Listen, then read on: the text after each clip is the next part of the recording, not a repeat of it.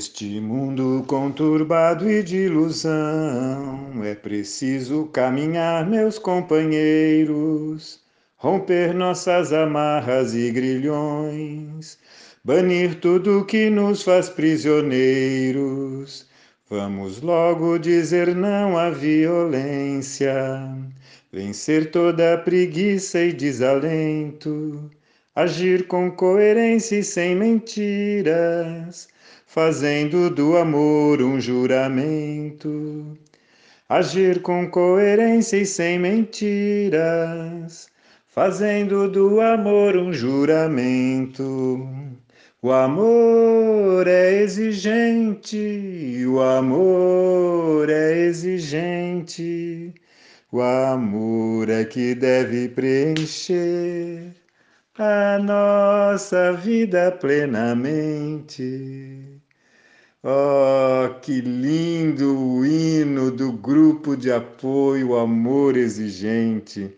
Todas as vezes que o nosso querido Tiago, que é o nosso coordenador de comunicações, coloca o, a, a introdução uh, do nosso hino antes dos podcasts, eu fico pensando: será que as pessoas uh, sabem, todas sabem ou todas lembram que aquela musiquinha inicial antes do podcast é a introdução do nosso hino e que nós temos este hino que nos representa em todas as nossas uh, cerimônias de, de congressos, de cursos, de encontros de regionais e agora dos webinars também. É realmente um hino representativo o que somos verdadeiramente uh, grupos de auto e mútua ajuda.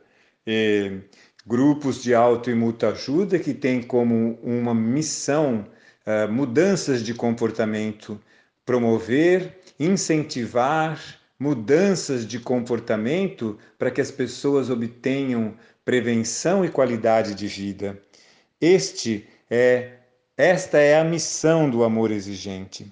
Temos, além do hino e desta missão maravilhosa, o nosso logo, que é representado pelas duas mãozinhas, uma que dá e outra que recebe apoio. É, mão de mão de mão dupla, via de mão dupla, nós vamos ao grupo imaginando que vamos receber apoio e quando percebemos também estamos dando apoio um hino maravilhoso, uma missão maravilhosa, um logo extraordinário que tem a palavra amor maior do que a palavra exigente, amor na cor azul do infinito e exigente na cor verde da esperança. Isto tudo é o amor exigente. E estamos falando isto agora neste podcast porque estamos trabalhando no mês 9 exatamente grupo de apoio. É o princípio básico na segunda semana, trabalhado eu e a família.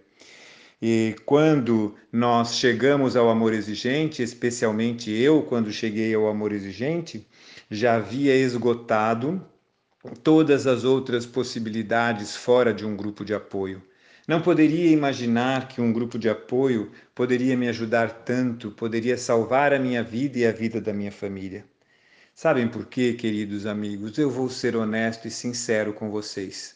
Pela arrogância, pela prepotência que nós sentimos e eu sentia de achar que eu ia dar conta de resolver os problemas da minha família, que eu ia dar conta de fazer tudo e, ao final, me sentindo absolutamente exausto e sem uh, mais formas de como lidar com uma situação difícil de três filhos fazendo uso de substâncias, eh, tendo maus comportamentos, acabei uh, cedendo à necessidade de frequentar o grupo de apoio. E aí pude trabalhar uma virtude que é fundamental para o ser humano, a humildade.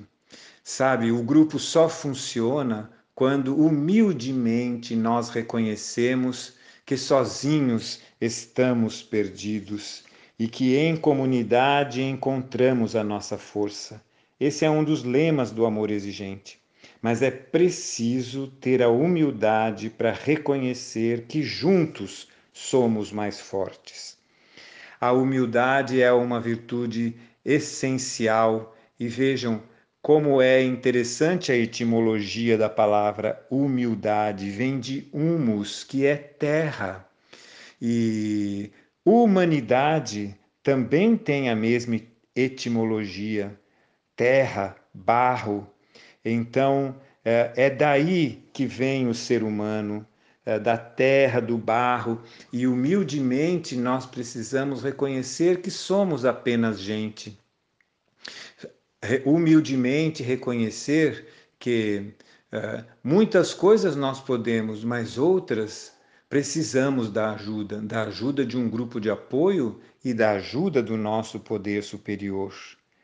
Então, descartando a arrogância, descartando a prepotência, assumindo a humildade, nós vamos vivenciar este princípio de número 9, que diz que as famílias precisam dar e receber apoio na comunidade, que nada mais é também do que o logo das duas mãozinhas.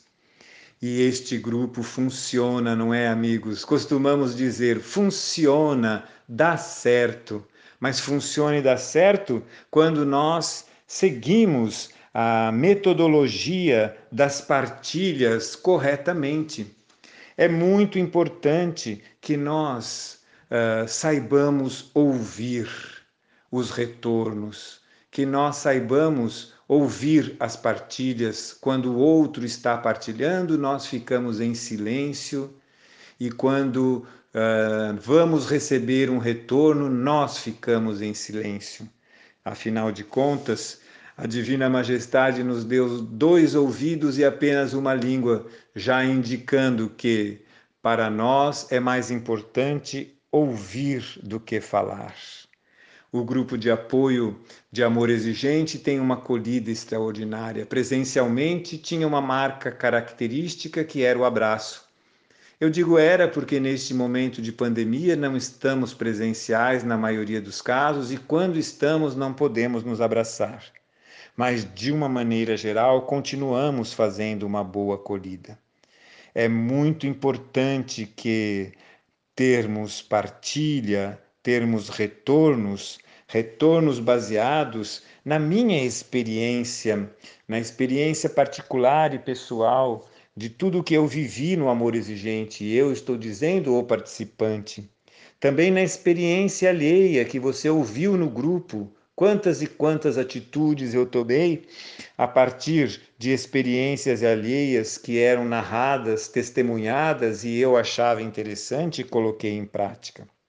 E retornos também baseados no programa de amor exigente no Pai, nos princípios básicos, éticos e na responsabilidade social e na espiritualidade pluralista. Então, retornos de amor exigente que recebemos no grupo e que damos no grupo são baseados nestes três aspectos da minha experiência, a experiência aprendida e o programa de amor exigente.